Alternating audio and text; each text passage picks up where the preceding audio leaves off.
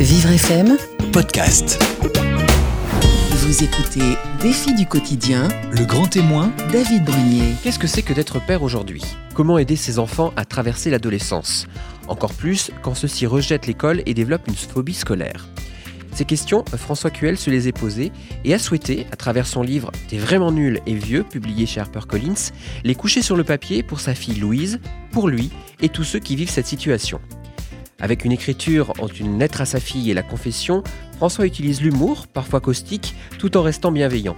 Découvrons ensemble l'histoire de ce papa qui est notre grand témoin dans les défis du quotidien sur Vivre FM. Vous écoutez défi du quotidien. Le grand témoin, David Brunier. Bonjour François, Bonjour. bienvenue sur Vivre FM. Merci. Je suis content de vous accueillir parce que c'est vrai que c'est assez rare. On parle souvent des mamans, on parle souvent euh, de, la- de leur ressenti ou du moins euh, de ce qu'il peut y avoir euh, à l'extérieur et peut-être un petit peu moins sur la paternité et le, et rôle du papa. Euh, Qu'est-ce qui vous a donné envie d'écrire ce livre à la base? En fait, à l'origine, ça devait être un livre écrit à quatre mains, Ouais. avec Louise, ma fille, qui a aujourd'hui 14 ans, et qui est donc atteinte, comme on dit, de phobie scolaire depuis maintenant plus de deux ans. Mhm. Euh, et comme beaucoup d'enfants phobiques, elle est incapable de mettre des mots là-dessus, de parler, de dire de quoi il s'agit, de comprendre pourquoi. D'ailleurs, je pense que si elle comprenait pourquoi, Ouais. peut-être la chose sauterait. Elle est vraiment dans le silence le plus total, malgré vraiment des, des tentatives multiples et variées avec nous, avec des, ou avec des psys. Pour l'instant, ça ne marche pas. Et donc, je me suis dit que si elle ne pouvait pas dire des choses, elle pouvait peut-être les écrire. Ouais. Et donc, je lui ai proposé, à l'instigation d'une éditrice, euh, Delphine Sobabert de HarperCollins, je lui ai proposé d'écrire un livre avec moi, ce que HarperCollins a, a trouvé euh, intéressant. Et en fait, il avéré absolument impossible d'écrire avec elle. C'est-à-dire que dès que je lui ai dit en souriant, mais comme ça, tu pourrais peut-être euh, approcher un petit peu ton embrouille, euh, voir un peu quel est le problème, écrire avec moi, etc. Là, elle, a- elle est partie de la cuisine, c'était la cuisine, elle a claqué la porte, je ne l'ai pas revue de la journée. D'accord. Donc, donc j'ai compris, au-delà du fait qu'à 14 ans, c'est pas simple d'écrire. Euh, d'écrire sur soi-même encore peut-être plus difficile, mais d'écrire en soi, c'est pas, c'est pas très facile. Donc j'ai renoncé à ça et j'ai- j'ai j'ai- j'ai donc écrit tout seul cette chose que je lui ai soumise. Ouais, d'accord. Alors justement, ça, parle de votre relation euh, avec votre fille, c'est ça? Enfin, principalement aussi de... Il n'y a pas que ça, mais il y a, aussi cette relation que vous entretenez euh, avec elle. Oui, je me suis dit qu'on on s'occupait beaucoup des enfants, mais on ne les connaissait pas. Alors, on les connaît très bien. Les, les mères ou les pères vont, vont hurler en entendant ce que je dis, mais d'une certaine manière, on ne les connaît pas. C'est-à-dire qu'on on passe tellement de temps à éviter qu'ils soient ceci, qu'il leur arrive cela, à, à- à s'arranger pour qu'ils aient des bonnes notes à l'école, qu'ils ne soient pas malades ou qu'ils ne souffrent pas, etc., qu'à un moment, on, on prend rarement du recul. Donc, c'est juste l'occasion de, de- de prendre du recul. N'importe qui pourrait faire ce que j'ai fait, écrire 200 pages sur, euh, sur son enfant. Donc, se poser, euh, prendre un peu de recul, poser la question de la naissance, de ce qui s'est passé, euh, faire appel à sa mémoire. Moi, j'ai- la, moitié des choses que je raconte, je ne m'en souvenais absolument plus avant d'écrire. Donc, le, le fait d'écrire aussi Ouais. fait revenir des choses. Ah. Notamment le fait d'en parler aussi avec sa mère, qui m'a permis de préciser certaines choses, de faire remonter aussi également certaines choses. Donc c'est vraiment un exercice de, de, de, de- de recul sur un enfant, essayer de comprendre. Et puis, mais alors je ne sais pas si ça vous intéresse, mais vous allez me le dire par votre visage. euh, euh, ce qui, ce qui m'a beaucoup frappé, c'est que je, je dis, je dis qu'on ne connaît pas ses enfants, mais par ailleurs, on ne connaît pas ses parents. Oui, À 14 ans, dans les amis de ma fille, il y en a très très peu qui sont capables de dire quel métier font leurs parents. Ce, qui Ouais. me paraît totalement sidérant, mais en même temps, moi, pas sûr que j'étais capable de le dire à leur âge, j'en sais rien. Mais c'est totalement incroyable. Donc même le métier, qui est quand même une chose très sociale, très basique, ils ne savent pas. Alors, je ne parle pas de ce qui est peut-être plus intime, plus, plus compliqué, plus délicat et tout. Donc c'est aussi un livre où, dans un des derniers chapitres, je, raconte, je me raconte pendant une vingtaine de pages, à la limite pour que ma fille sache un peu qui je suis. Oui, parce que c'est ça, je, vais vous, euh, vous citer, vous dites, ce livre euh, la suivra d'appartement en appartement, il vieillira dans sa bibliothèque, non pas comme un livre, mais comme un vieux bibelot. Euh, J'imagine qu'elle le consultera de temps à autre et le relira un jour, dans longtemps, pour y trouver, sinon la vérité sur elle, du moins la vérité sur son père. C'était le but aussi de d'avoir un peu euh, une passation, euh, quelque part, euh, avec votre fille? Oui, mais c'est amusant parce que moi, c'est mes lignes préférées du livre, c'est les Ouais. dernières, en Ouais. l'occurrence, c'est les dernières. Et je pense que c'est les plus justes, c'est ce dont je me suis rendu compte après avoir écrit. Vraiment, c'est à toute fin que j'ai écrit ça. Et, et- et oui, oui, je, je, je, je pense que c'est un, un petit cadeau que je lui fais. J'aurais aimé, moi, ça m'aurait quand même intéressé que. C'est un cadeau qu'elle me fait parce que des manière, c'est elle qui m'a fait écrire d'abord, premièrement. Oui, c'est vrai, à la base, ouais. Oui, oui, revenons, mais- ouais. revenons à la base, exactement. Mais en même temps, c'est un cadeau que je lui fais aussi, et j'aurais bien aimé, j'aurais été très inquiet probablement, mais j'aurais bien aimé que ma mère ou mon père écrivent un, un livre sur moi. Ils ne l'ont pas fait, ce qui n'est pas grave, hein, j'en vois pas lettre recommandée. Ouais. Mais c'est quand même une expérience étonnante. Donc je pense qu'il va marquer ses, qui va marquer ses 14 ans et qui, elle sera la seule, euh, probablement, de son groupe d'amis euh, dans, dans- dans- aujourd'hui et dans quelques années, à avoir un livre écrit sur elle par son père. C'est un Ouais. drôle de truc. C'est vrai. Mais du coup, ça lui permettra d'avoir euh, ce suivi un peu. Et, et de temps en temps, quand on aura besoin de l'ouvrir, elle l'ouvrira quand on aura envie. Éventuellement, ou alors elle essaiera de l'oublier. Peut-être, on verra. Ça, elle nous le dira plus tard, en tous les cas. Euh, vous, euh, cet objectif quand même de, de ce livre, c'était quand même essayer de, à la base, de libérer un peu votre fille de ce. On va parler de cette phobie scolaire, mais, mais globalement de l'aider à s'épanouir à la base? Oui, vous savez, on, est, on fait feu de tout bois. hein. Mm. On essaye, euh, dans, dans- dans toutes ces matières de problèmes psychiques, pour, simpli- pour le mettre Oui. dans un grand sac, on essaye de trouver un petit peu euh, toutes les, toutes les voies qui peuvent nous permettre de sortir du truc. On tire toutes les ficelles. Donc, c'est sûr, c'était à l'origine quelque chose. D'ailleurs, ce qui est très, très curieux, c'est qu'elle m'a laissé dire dans ce, dans ce livre euh, des tas de choses qu'elle refuse de dire elle-même. Ouais. Euh, il est hors de question. Et quand je lui ai soumis le texte, puisqu'à la fin du livre, c'était convenu entre nous, Ouais. je lui ai soumis le texte, elle est revenue un matin, on avait rendez-vous dans un café dans, dans le 10e arrondissement, avec le paquet de feuilles comme ça. Je n'étais pas inquiet, mais je me suis dit, bon, ben, Ouais. peut-être qu'elle va me le jeter à la figure en disant, tu dis pas ça, tu dis pas ça, tu dis pas ça. Elle s'est assise, elle m'a dit, il y a énormément d'erreurs factuelles. Et en fait, et en fait elle, elle- elle m'a signalé une vingtaine d'erreurs, effectivement très factuelles, d'ailleurs très justes, d'orthographe, de, de prénoms de certains de ses amis, ou de choses comme ça. C'est pas cette date-là, c'était cette date-là, mais absolument rien sur le fond. Donc elle m'a laissé dire des choses qu'elle ne peut pas Ouais. dire. C'est très curieux. Donc, à cet égard, voilà, on va voir le rôle un peu démiurgique que ça peut avoir. Peut-être aucun, hein, malheureusement, ou peut-être un petit peu, on va voir. On va voir. En tous les cas, chose qui est sûre, c'est qu'elle l'a lu euh, entièrement, puisqu'elle vous a fait ses, remon- ses, ses remarques. Ah oui, oui, elle l'a lu entièrement. Ouais, oui, donc c'est, euh, en, en une journée. Oui, oui Ouais. parce que c'est c'est quand même pas rien. Ouais, ouais. Non, mais c'est assez intéressant, du moins, de voir euh, l'implication qu'elle a pu y mettre, de vouloir dire euh, attention, sois bien juste. Par contre, euh, sur les choses, il y a quand même un peu de Oui, d'elle-même dedans, quelque bien part.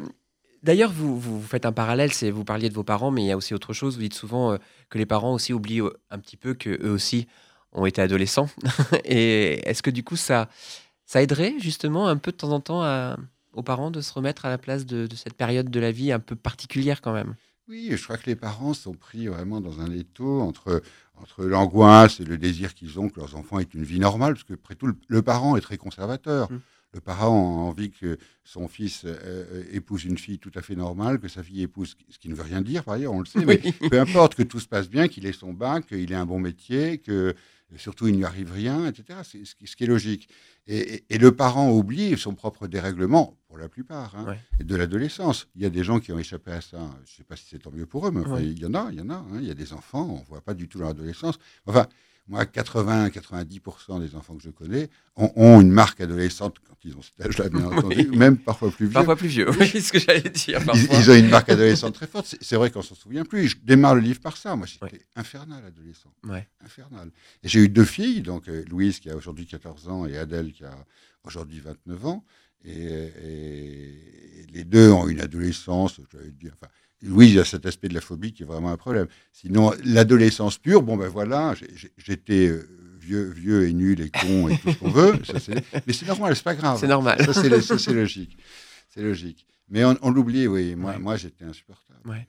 Du coup, ça va un petit peu de permet peut-être un petit peu d'apaiser les choses et de, de mettre un peu de recul peut-être quand on se plonge un peu dans ce qu'on était euh, il y a quelques années. Donc euh, ça pourrait aider en tous les cas un petit peu. Ça aide à supporter. euh, Je, je crois qu'il faut absolument le faire pour admettre que l'adolescence, mais je crois que beaucoup de parents le font, hein, admettre que l'adolescence, bon ben, on, on- on- voilà, on, on baisse un peu le dos, on fait le dos rond et on attend que ça se termine. euh, Et puis ça se termine tard. hein, Ouais. souvent, mais grosso modo, bon voilà, on, on attend que ça se termine et c'est tout. On sait très bien que les parents ont une capacité de sacrifice très grande. Je- je- vous riez, mais c'est vrai que c'est drôle. vrai, je pense aux vrai. Ben oui. qui, ont- qui- qui sont adolescents Non, mais qui ont m'ont vécu en tant qu'adolescent. à bientôt. Et, et- mais, mais, mais ils font le. Mais là, là j'ai cet aspect qui est, qui est au-delà de l'adolescence, qui est vraiment la phobie, qui est Ouais. la difficulté, l'imposibilité d'aller à l'école. Ouais.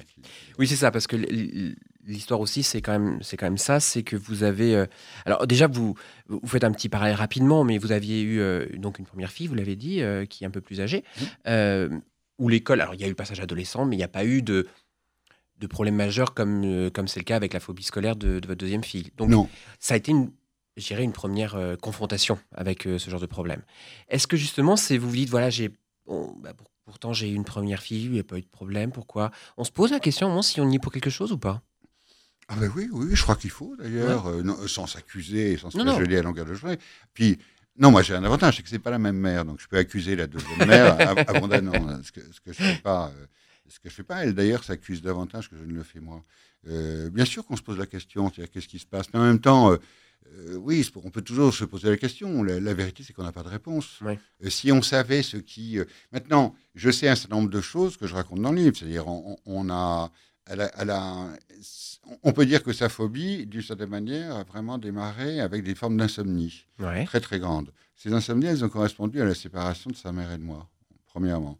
Bon, je crois que se séparer, c'est jamais une bonne nouvelle pour les enfants. Ouais. Je suis désolé pour les gens qui divorcent en ce moment, mais voilà, c'est comme ça. C'est c'est pas une bonne idée pour les enfants. Ouais. C'est une très bonne idée pour la femme ou le garçon. Ouais. Pour les enfants, c'est pas bien. Donc elle- ça a commencé avec ça, et après, à partir de la sixième, un épisode de harcèlement Ouais. en, en janvier de la sixième. Et après, grosso modo, là, voilà, l'école, ça a été à peu près terminé après ça. Elle a essayé d'y aller quelques mois, elle y est parvenue. Elle a essayé d'y aller en partie en cinquième, elle y est un peu parvenue, puis c'est tombé Ouais. complètement à l'eau. Donc, donc, donc oui, il y a, y y forcément une responsabilité de notre part, elle est quelque part. C'est vrai qu'on on se la pose la question. Mais c'est vrai que vous, vous faites aussi un petit, un petit parallèle. Vous parlez justement de somnambulisme.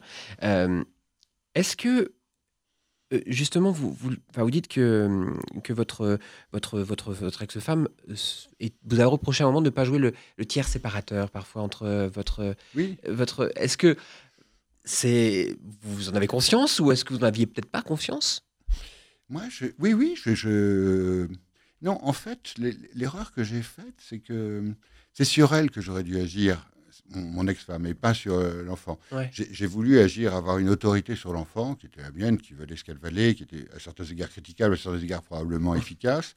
Mais j'aurais dû juste arrêter de demander à, à- à la mère de l'enfant d'arrêter de fusionner comme ça. Quoi. Ouais. Et d'arrêter d'exiger de moi que ce soit le tiers séparateur. On ne demande pas, moi je, je raconte dans le livre que je, je ne me souviens pas que ma mère ait jamais eu la moindre contrainte vis-à-vis de ses enfants. Jamais. Ouais. Moi, on m'a pas appris ça.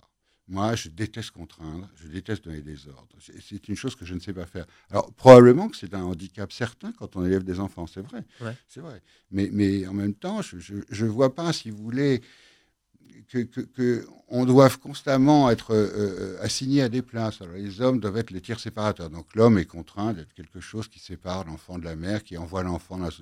Non, je crois qu'aujourd'hui, on ne peut pas demander aux hommes d'être à moitié des mères et en même temps de rester des hommes absolus. Ça va, c'est bon. Chacun doit s'assumer. Et je pense que la femme doit être tiers séparatrice, arrêter de fusionner comme, un- que- que- comme une folle. Ouais. Maintenant, j'ai réalisé en, écrivant ce livre que le- la place de la mère, c'est une grande. Ça va effrayer les gens. La place de la mère est démente. Elle donne vie, quoi. C'est c'est nous, nous, nous les hommes, notre rôle est quand même euh, physiologiquement Oui. euh, assez subalterne d'une certaine manière, en tout cas très bref. Et, et elle, c'est pas ça du tout, quoi. Il y, a, il y a une chose démente, il y a une séparation, il y a, il y a quelque chose de cellulaire dans, dans la relation.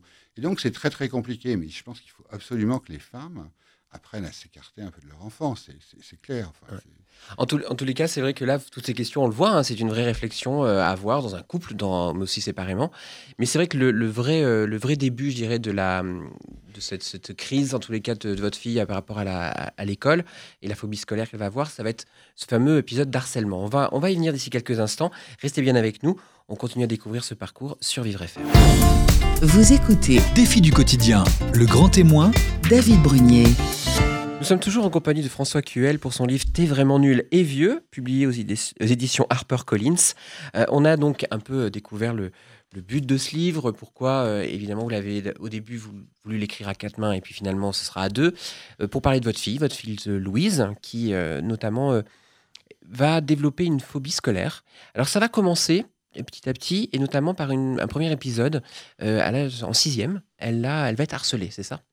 Oui, alors c'est pas c'est pas un enfant qui avait une folie des groupes, hein, par ailleurs. D'accord. Il n'était pas il était pas dingue de ça depuis toujours. comme- Ouais. euh, voilà, Je- je- voilà. C'est pour ça que je veux pas parce que je veux pas accuser dans ce livre. Je veux pas accuser quelqu'un que l'école, par exemple, Oui. est le responsable de ça. Tiens, donc je, je- je vois, j'essaye de juste j'essaie de relier des épisodes. Ouais. Mais effectivement, en, en, en janvier, elle rentre de l'école et elle dit à sa mère Je sais ce que j'ai. Comme nous, on ne savait pas ce qu'elle avait en soi, c'est un peu étonné, mère. Et mère dit Mais qu'est-ce que tu as C'est quoi? Je suis harcelée. Ah bon Pourquoi tu es harcelée Est-ce que quelqu'un est venu extérieur de l'école, est venu faire un, petit brief aux écoliers, aux collégiens sur le harcèlement, et effectivement, je suis harcelé. Ah bon, t'es harcelé? Ben, Il faut qu'on s'en occupe et tout. Euh, ne va pas à l'école demain, on va voir, etc. Elle veut aller à l'école le lendemain, elle y va, ça continue, et la nuit, la, la nuit d'après, elle ne dort pas du tout. En fait, elle n'a jamais mis les pieds au collège, parce que là, j'ai réagi, moi j'ai un peu de mal avec tout ça. L'école, je ne suis pas fanatique, j'ai tort, mais je ne suis pas fanatique. Donc ça m'a beaucoup énervé. Donc effectivement, il y a eu un épisode de harcèlement, pas, pas physique, pas de violence physique, mais juste une sorte de, j'allais dire, si on a envie de regarder les choses en souriant, de, de taquinerie, mais de taquinerie permanente Ouais. sur les mêmes choses, qui étaient un, un peu plus que de la taquinerie, à vrai dire. Mais voilà, c'était en l'occurrence ses dents. C'était une articulation entre ses dents, euh, qu'elle avait proéminente, parce qu'à 11 ans, avec les Oui. tétines et tout, toutes les dents proéminentes comme ça, avant les, les 12 000 euros consacrés à l'orthodontie. Et, et elle, a, elle avait fait un concours de... Je raconte ça parce que c'est sur ce genre de choses que ça marche. Elle avait fait un concours informatique national qui s'appelle le concours Castor, qui réunit des dizaines de milliers de collégiens. C'est un truc énorme. Et euh, évidemment, Castor, les dents, c'était trop bien. Quoi. Donc, ils sont, Ah ils sont jetés là-dessus. Ça veut dire quoi? Ça veut dire qu'à l'école, elle pouvait plus lever le doigt. Elle, il fallait qu'elle disparaisse. Quoi. Il fallait Ouais. absolument qu'elle disparaisse. Qu'elle ne dise rien, qu'elle ne se fasse pas remarquer, qu'elle soit transparente. C'est- très compliqué. Surtout de, pour une préado euh, qui a le corps qui bouge, qui n'est pas très à l'aise, etc. Donc ça a commencé là. On l'a changé de collège presque immédiatement. Enfin, trois semaines après, elle, elle a été dans un nouveau collège. Elle a réussi à finir son année de sixième à peu près bien. Et puis en cinquième, c'est devenu vraiment catastrophique. C'est-à-dire que la difficulté d'aller à l'école, c'est difficile à comprendre. hein, parce Ouais. que il ne s'agit pas de ce qu'on a fait probablement tous, c'est-à-dire feindre un petit mal. Voilà, j'ai mal, mal au ventre, j'ai ventre. mal à la tête, j'ai la fièvre, maman. Tout ça. Non, non là, là, on a quelqu'un qui commence à trembler si on lui dit tu vas à Ouais. l'école. Donc tous les matins, c'était c'était un enfer pour la réveiller, c'était un enfer pour la lever, et c'était un enfer pour qu'elle aille à l'école. Général, cet enfer euh, euh, n'avait pas de, de- de très bons, euh, de très bonnes formes, parce qu'elle n'allait juste pas à l'école. C'est Ouais. devenu très compliqué. Alors justement, elle faisait, elle faisait quoi? Parce que là, la sixième, on a vu, bon, globalement, ça, vous arrivez à trouver plus ou moins une solution en la changeant d'établissement. Elle arrive à peu près à terminer son école, son année, pardon. Euh, Qu'est-ce qui se passait donc en cinquième? C'est-à-dire qu'elle elle faisait le mur, elle, elle, elle, elle, elle allait en se balader? Comment se passaient ces journées si elle euh, Alors en, cin- en cinquième, elle, a- elle- y a été un peu, euh, Ouais. euh, suffisamment, parce que c'est une enfant précoce aussi, Ouais. comme souvent euh, dans, dans ces cas-là. D'ailleurs, c'est à quel moment que ça va être diagnostqué ça Très, très, très, très tard. Très hein. c'est- elle ou nous, je sais. Non, c'est une, une collègue de travail de sa mère qui lui dit Mais c'est une enfant précoce, ce qu'elle lui racontait Louise, c'est une enfant précoce. Donc, on n'avait pas très envie de jouer à ce genre de truc. Et on l'a fait parce qu'en fait, Louise avait. C'est finalement une valorisation du problème pour elle. C'est-à-dire Ouais. que, OK, je suis phobique, mais enfin, je suis précoce. Ouais. Donc, on s'est dit OK, allons-y, on va le faire. et tout. Donc, elle a, elle a fait ça, et c'est une- enfant précoce. Elle est précoce au, au- au début de la précocité, pour reprendre Ouais. leur barème qu'on peut contester, mais Ouais. peu importe. Ce qui, est, ce qui est un peu une chance, parce que les, enfants qui sont de très très haut niveau intellectuel, c'est très compliqué. C'est des enfants qui ont une sensibilité immense, qui ont une rapidité euh, d'esprit euh, absolument incroyable, qui fait qu'un enfant précoce souvent connaît la solution d'un problème mathématique en étant incapable de vous dire Mm. comment il l'a trouvé. C'est très très très surprenant. Ouais. Des enfants étonnants. hein. Ouais. J'en ai, à cause de Louise, pratiqué certains. C'est assez poétique et touchant. Vraiment, il y a quelque chose de, de- de- de fort. Euh, donc, on- a, on a décelé la précocité, je pense, en, en, en- en cinquième ou en quatrième. Vous voyez, je ne me souviens plus des. Je, je confonds. Donc, il y a très peu de dates. temps. Mais- oui, relativement tard. ouais. Relativement tard, de même que on a compris que c'était pas, un- enfin, j'allais dire que c'était pas une paresse, ça, on le savait, et que c'était pas un trait de caractère ou que c'était pas une petite difficulté en fait, parce qu'on se doutait bien que c'était pas un trait de caractère de pas aller à l'école à ce Ouais. quoi, et qu'il y avait un problème. Mais on a pensé nous que notre autorité ou notre insistance euh, euh, pouvait pallier ce problème et qu'elle allait aller à l'école sous notre autorité. Ouais. En fait, à un moment, il n'y a pas très longtemps non plus, et ça a été très important. Sa pédopsychiatre nous a dit il faut arrêter, le, faut arrêter de la contraindre à l'école, ça ne sert à rien. Ouais. C'est fini, ça ne sert à rien. Et donc, ce jour-là, on a cessé de lui demander d'aller à l'école. Ouais. Alors évidemment, le- les matins sont plus cool. Ouais. Parce qu'il n'y a, y a- y a Y a plus cette bagarre, y a plus cette bagarre qui arrive du matin. Et, euh, et, et- et donc, et donc la, la- la vie est plus simple, sauf que évidemment, elle ne va plus à l'école, donc c'est une enfant de 14 ans qui n'a rien à faire de la journée, d'une certaine manière. C'est à elle d'occuper son, Son temps. d'occuper son temps, ce qui est vraiment complexe, parce que ça n'est pas. Déjà, un adulte qui n'a rien à faire, c'est délicat. Ouais. Mais un enfant de 14 ans qui n'a rien à faire, ça l'est encore plus. Alors, on l'avait inscrit au CNED, au Ouais. Centre national de- d'enseignement à distance. distance. Mais là, très très vite aussi, euh, euh, est apparu, c'est- complètement sidérant. Là, c'était plus la phobie d'aller à l'école, c'était la phobie du devoir. Ouais. C'est- presque risible Ouais, ouais. à un moment, parce que ça, ça ça devient drôle. Ça s'est porté sur l'impossibilité, devant une copie, d'écrire sur cette copie, de la cacheter, de la renvoyer. On pouvait le faire Ouais. à sa place, Ouais. écrire, non. Impossible. Donc aujourd'hui, elle est au CNED et, et elle ne rend pas de devoir. Ouais. Donc elle est en troisième, donc je, je ne sais pas du tout quel va être son avenir à brève échéance sur le plan scolaire. Alors justement, c'est euh, il y a eu des, des échanges parce qu'à un moment vous avez eu la séparation, vous l'avez dit, hein, il y a eu la séparation avec votre votre euh, la maman de, de Louise. Euh, vous avez à un moment essayé de l'envoyer plus près de sa mère et, euh, et aussi, parce que Agen, c'est ça. Euh, elle était euh, scolarisée là-bas, non? Alors c'était pas plus près de sa mère, c'était plus près de moi. Plus près de vous, pardon. Parce que c'est moi, c'est moi qui suis installé dans Ouais. le sud-ouest depuis, euh, depuis euh, deux ans à peu près Ouais. maintenant. Et donc on s'est dit avec sa mère que de toute façon, comme elle n'arrivait à rien, c'est pas Ouais. de sa faute, hein, mais je n'arrivait à rien à Paris, je m'étais dit, bon, ben, qu'elle vienne à la campagne. J'ai une maison que ma fille aime, euh, voilà, qui, qui sont une des racines familiales, Ouais. euh, à la campagne, ce qui est un peu différent et tout. Bon, mais ça s'est pas mieux passé, non, c'est pas mieux passé. Donc en fait, c'est là où vous. Enfin, comment, en tant que, que père, euh, on, on se retrouve face à un, un mur, quelque part, d'incompréhension, de voir qu'il y a quelque chose qui ne va pas, que sa fille ne va pas bien Euh, Comment on réagit, comment on, réagit? On, on était de trouver, j'imagine, des solutions au départ, mais au-delà de ça, on, on se sent abattu, on décide de lutter. Qu'est-ce qui se passe? Oui, on est inquiet, euh, ab- abattu, non, parce qu'en même temps, euh, elle n'est pas dépressive. Il y a- il y a- C'est Oui, on, on- on parle, on parle d'une chose qui est quand même très handicapante socialement pour elle, mais qui n'a pas les caractères tragiques de, certaines, euh, de certains problèmes psychiques. hein. Je ne suis pas fou, je, je- Mm. je- je fais la part entre, entre une phobie scolaire et un garçon de 18 ans qui a des bouffées délirantes. Mm. Et qui, qui- heureusement, ça n'est que de la phobie, Ouais. mais c'est quand même de la phobie. Ben, on essaye de trouver le lieu où, où, où elle s'anime, où elle est joyeuse. hein. Il y a, le- elle- ça, reste- ça reste une enfant tout à fait. euh, elle serait dans ce studio. euh, il y a, il y a- vous verriez rien qui, la, la- la- qui détonne par rapport aux autres enfants de, Ouais. de son âge. Donc il faut, il faut essayer de trouver et de chercher euh, ce, qui peut, ce qui peut marcher.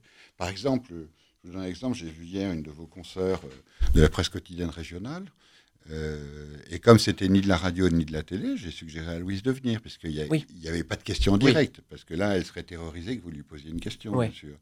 Mais je lui ai dit, ben, tu viens, si tu, elle te pose une question auquel tu n'as pas de réponse, à laquelle tu n'as pas de réponse, ben, tu réponds rien. Tu dis, j'ai pas de réponse, ou tu, voilà, c'est Je tout. sais pas. Et en fait, elle a fait l'interview à ma place. Ah. Et à un moment, j'ai essayé d'intervenir, et votre concert m'a dit, je parle à votre fille. Donc ça l'intéressait beaucoup plus, Ouais. ce qui était très bien, ce qui était drôle. Donc j'essaye d'élargir son espace par tous les, toutes les voies que je peux. Quoi. Ouais. Dès que j'ai un espace possible pour elle où je pense que ça pourrait être intéressant, voilà, je la fais venir. Et, et comment est- Parce qu'il y a, il y a l'interne, je dirais, entre la relation votre, avec votre fille, votre, votre ex-compagne, mais l'extérieur, comment il le juge tout ça? Est-ce qu'il y a des réactions de gens qui comprennent? Il y a de la bienveillance Ou il y a aussi un peu genre, euh, bon, tu fais ton boulot de père? Oui, il y a beaucoup ça, ce que Ouais. venez de dire. Oui, il y a beaucoup. euh, un coup de pied au cul, elle va à l'école. Ouais. J'ai un de mes amis euh, dont je parle hein, dans, dans- Ouais. dans ce livre, qui s'appelle Des Laroches, qui sont des amis très, très sympathiques et très chers, très proches, et, et à qui je n'ai absolument rien à reprocher par ailleurs. Il, il- il a lu le livre, lui, en- le, jour où ils l'ont reçu, je leur, ai- je leur avais envoyé. Et en fait, la conversation qu'on a eue le lendemain sur le livre, c'est qu'il était désolé. C'est étonnant, parce qu'il s'est senti euh, désigné par cette, euh, ce Ouais. moment où je dis, euh, y a des, tout le monde nous dit, mais, mais je lui ai dit, écoute Arnaud, tu, tu l'as dit, c'est vrai que vous l'avez un peu pensé, mais moi aussi je l'ai pensé après Ouais. tout. Je me suis dit, peut-être que si on lui avait mis des coups de pied au cul, si je, si je peux dire, plus tôt, peut-être qu'elle serait passée à travers la phobie. Que, on l'a pas fait, on l'a pas fait, voilà. Mais bien sûr, ma, ma sœur m'a dit ça. donc tout le monde, tout le monde pense, tout le monde donne son avis sur les enfants des autres. C'est ça, c'est qu'on sent qu'encore plus quand il y a un sujet, euh, on a l'impression que les gens ont tous le bon conseil. À Oui, donner. et, et d'ailleurs, peut-être est-il bon. hein, ça- ça- ai- on on m'en a donné de très bons aussi à d'autres égards, donc Ouais. euh, pourquoi pas. Oui, oui, mais si vous voulez, ce qui est très étonnant, c'est et je pense que des, des, des, gens qui ont eu un, un, enfant qui a un problème, un peu comme Louise a ce problème-là, la phobie, mais qui peut avoir un autre problème, on met beaucoup de temps à comprendre ce qui est en train de s'installer. C'est pas évident. Moi, j'ai un ami dont le fils a un problème. C'était très étonnant parce que ses amis, euh, à la naissance de l'enfant, parce que l'enfant avait deux ans, on voyait bien qu'il y avait un problème. Lui, il ne voyait pas. Ouais. Et pourtant, extrêmement intelligent. C'est un garçon qui est, qui est, en plus ça, qui est, qui est, qui est, qui est pour ainsi dire, psy. Ouais. Donc il devrait avoir un regard là-dessus. Mais il y a, y a, un aveuglement extraordinaire. Ouais, des enfants. On a, oui, bien sûr, bien sûr. Il y a quelque chose qu'on ne voit pas du tout, du tout, ouais. du tout. Nous, on a bien vu qu'elle ne voulait pas aller à l'école, mais on n'a pas vu qu'il fallait arrêter de le lui demander. Tout bêtement. Alors en effet, c'est vrai qu'il va y avoir aussi l'accompagnement. Vous allez chercher de l'aide, évidemment, auprès de différents euh, organismes médicaux, des psys, des, euh, mais aussi auprès des écoles, pourquoi pas, quand euh, évidemment on a besoin de comprendre ce qui se passe.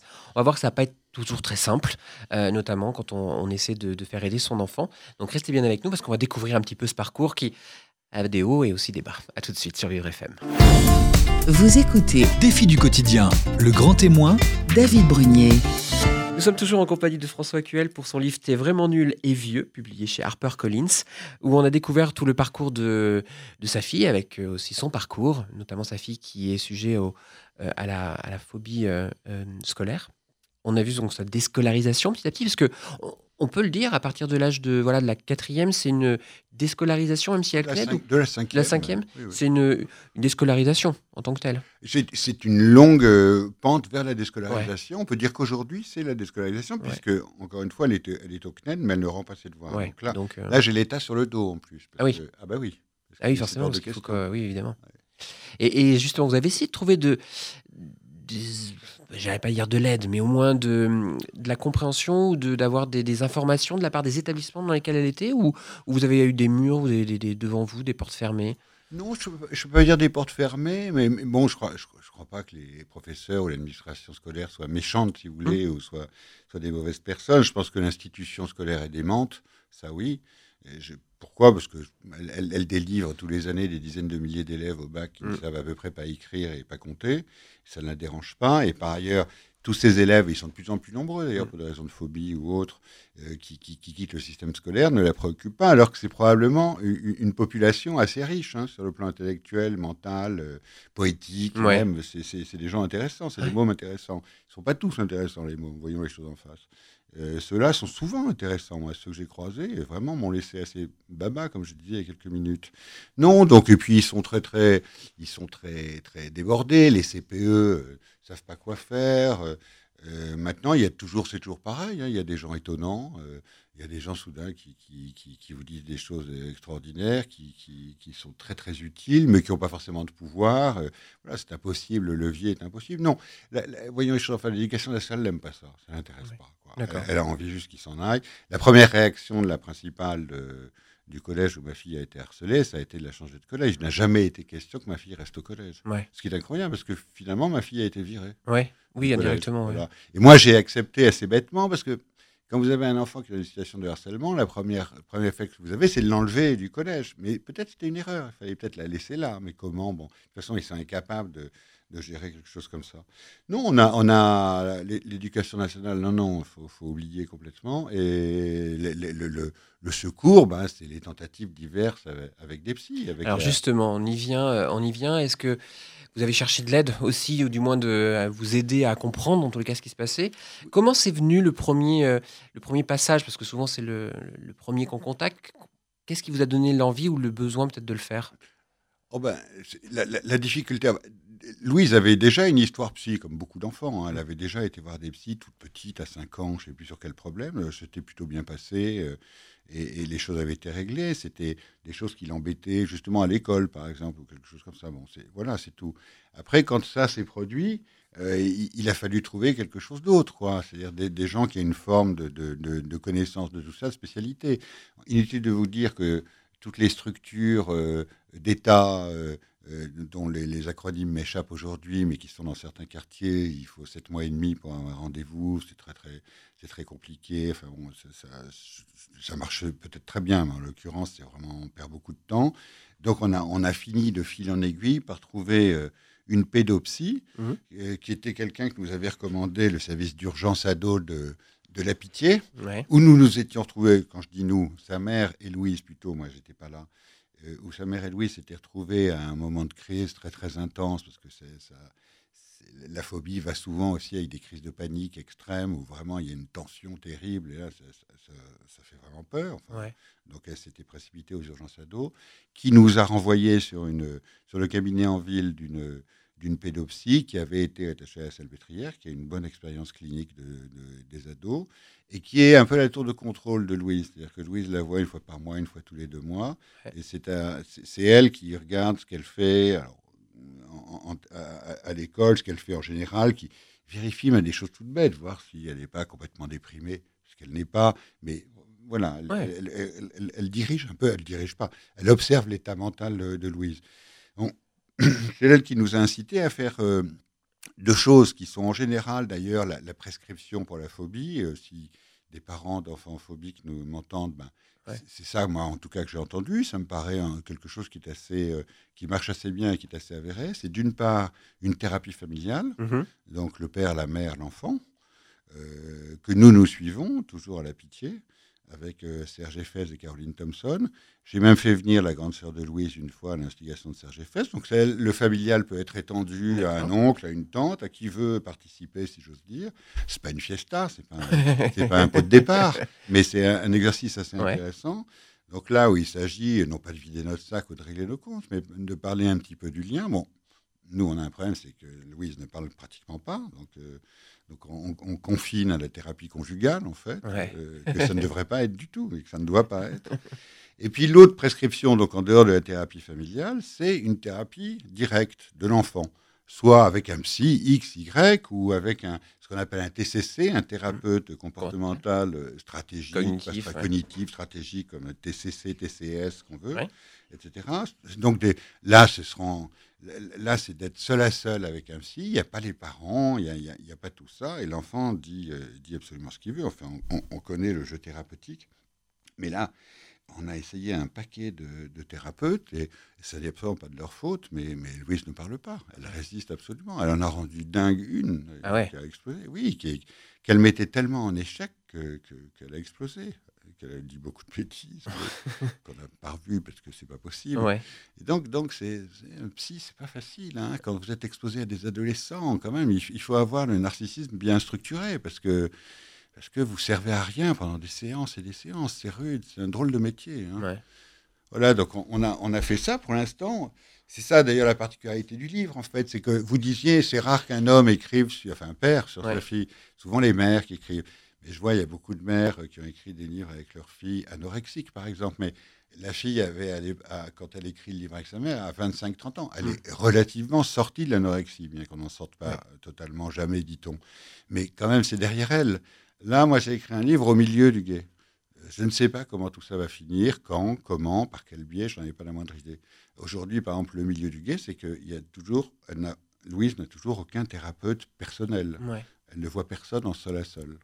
Mais par contre, il y a quand même ce, ce thérapeute qui a euh, qui vous a dit, donc on en a parlé tout au début, mais qui vous a dit un jour arrêtez de la forcer d'aller aller euh, d'aller à l'école. Alors, c'est sa pédopsie. Et là, par contre, c'était un vrai conseil qui a été salvateur pour euh, pour pour Louis. C'est vraiment quelque chose qui a changé sa façon de se comporter Ah ben, pour nous, surtout. et pour vous aussi. Surtout pour nous, parce que Louise, d'ailleurs Louise n'était pas là, car nous avons cette discussion assez rude, dans toute, toute, gentillesse, mais quand même assez rude avec la pédopsie, car euh, Louise avait refusé de venir à ce rendez-vous.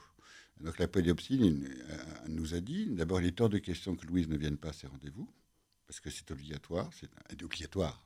Enfin, pas- personne ne Pour le l'y suivi, oblige, oui, oui. sur le fond, quoi. il faut qu'elle comprenne que c'est indispensable. Et puis il nous a ajouté, par ailleurs, arrêtez de lui demander d'aller à l'école. Et personne ne lui avait dit. Ouais. C'est incroyable. Parce que quelqu'un aurait pu nous le dire. Oui. Mais, mais non, personne ne l'avait dit. Donc nous, on continuait bêtement dans une sorte de, de- de- de- de- d'espoir que notre autorité allait passer outre tout et ravager tout. On, a- on continuait à exiger qu'elle aille à l'école. Et ben, ce jour-là, on a absolument cessé. Donc à ce moment-là, on admet que l'enfant a un problème, que ce problème nous dépasse, à vrai dire, nous dépasse nous, parents. Ce problème n'est plus, ne rentre plus dans le cadre de l'autorité parentale et qu'il faut faire rentrer d'autres gens dans la danse. Ouais. Hein, les autres gens dans la danse, c'est, les psys. Alors justement, est-ce que c'est pas aussi à ce moment-là un- un- aussi vous aider à déculpabiliser par rapport à, à tout ça? C'est-à-dire que est-ce qu'on a besoin de peut-être se l'entendre dire, de dire bon maintenant arrêtez, vous avez essayé de faire votre rôle qu'on entend en général classique du, du parent, euh, stop. Est-ce que vous avez besoin de ce à un moment quelqu'un vous le dise quand même qu'il faut il faut il faut essayer de changer le fusil d'épaule? Ben, en, en nous disant ça, elle nous fait renoncer à l'idée qu'il y a à l'é- à l'école. Parce que c'est le début de notre conversation. C'est, on, on a envie que notre enfant aille à l'école, qu'il ait son brevet, qu'il ait son BEPS, euh, Ouais. son bac, euh, son BEPS c'est ouais. fini, euh, qu'il est voilà, c'est Ouais. tout. Donc nous, on, on continue à faire ça, pas pour nous. Moi, très franchement, j'ai arrêté après le bac. C'est pas un enjeu pour moi, ça ne m'intéresse pas. Mon père était HEC, j'ai toujours détesté les diplômes. Non, donc, c'était pas du tout un enjeu. Pour sa mère, elle a été une, bien, une élève beaucoup plus classique et bien meilleure que moi, certainement, mais je crois pas que c'était un enjeu. Nous, le problème, c'est que pour les parents, c'est un enjeu pour l'enfant. Ouais. Moi, je j'ai pas envie que ma fille soit médecin, ni avocate, ni, ni quoi que ce soit. J'ai envie qu'elle soit contente. Voilà. Mais je sais que n'allant pas à l'école, elle se coupe peut-être d'une part de sa liberté professionnelle future. Voilà, des espoirs qu'elle peut éventuellement nourrir. C'est tout. C'est ça qui est angoissant. C'est quand vous sentez que quelqu'un a Ouais. quelque chose, voilà, un talent, a ceci et cela, comme, comme là, pour le coup, beaucoup d'enfants, il y a- Mhm. il y a un potentiel, et qu'elle est en train de, de- de le limiter, de la- de l'amaigrir Ouais. pas à l'école. Voilà. Donc, on- évidemment qu'on insiste. Ouais. Et, et puis, on insiste aussi, sans doute, un peu, et peut-être par bêtise, quoi, par, par répétition. Vous savez, les- on parlait des psys, euh, des thérapeutes comportementaux et, et, et cognitifs. S- Souvent, euh, quand ils reçoivent des parents qui disent euh, Mon fils ne fait pas ça, alors que je lui demande tous les jours, tous les jours c'est pareil, il ne fait pas. En général, les, les thérapeutes répondent Ben, Arrêtez de poser cette question parce que ça ne marche pas. Changez de question. Ouais. Ben, nous, cette thérapeute, cette, qui n'est pas une thérapeute, enfin, qui l'est éventuellement aussi, mais cette pédopsie, nous a dit arrêtez de poser la, la question de l'école, ou en tout cas posez-la différemment. Donc on a, on a commencé à la poser différemment, c'est-à-dire arrêtons de lui demander d'aller à l'école. Alors justement, c'est vrai que c'est un parcours. euh, alors on, on le voit, vous êtes en plein milieu, vous le dites. Hein, c'est pas du tout euh, fini, euh, du moins cette, cette phobie. C'est une vraie question au quotidien, j'imagine, de, de se dire comment comment les choses vont évoluer.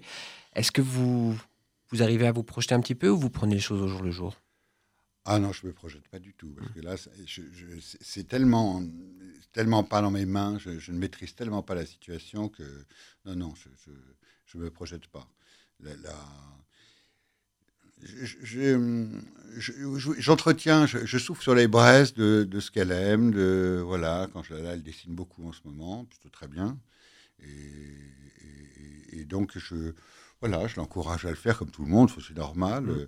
Si elle veut faire quelque chose, elle fait beaucoup de choses. Hein, Ouais. pas, par ailleurs, c'est pas, c'est- pas une enfant, c'est pas un enfant loup, hein, est ouais. pas terrée dans une cave. Oui, Euh, elle, elle fait aussi beaucoup de choses, sauf qu'elle va pas, elle va pas à l'école, mais sinon tout va bien. Non, non, j'ess- j'essaye de, de- oui, oui, de la- comme, comme, alors là pour le coup, comme n'importe quel ado, euh, comme n'importe quel parent avec n'importe quel ado, on, on essaye. de- ah oui, tu as envie d'aller voir euh, l'expo tout en, tout en. Camon, allons-y. Ou, Ouais. ou tu as envie d'aller manger un petit truc là, ben allons-y. Ou voilà, c'est Ouais. tout. Vraiment, je suis un parent tout à fait bêta euh, en dehors de la phobie. C'est D'accord. pas. Oui. En tous les cas, merci d'avoir partagé aussi ouvertement euh, ce moment de vie, parce que c'est un moment en ce moment euh, de vie. Donc merci en tous les cas. Merci à vous. Et puis, ben, évidemment, on, on embrasse Louise et puis on vous souhaite plein de bonnes choses pour euh, les mois et les années à venir. Merci mille fois. Merci beaucoup. Au revoir.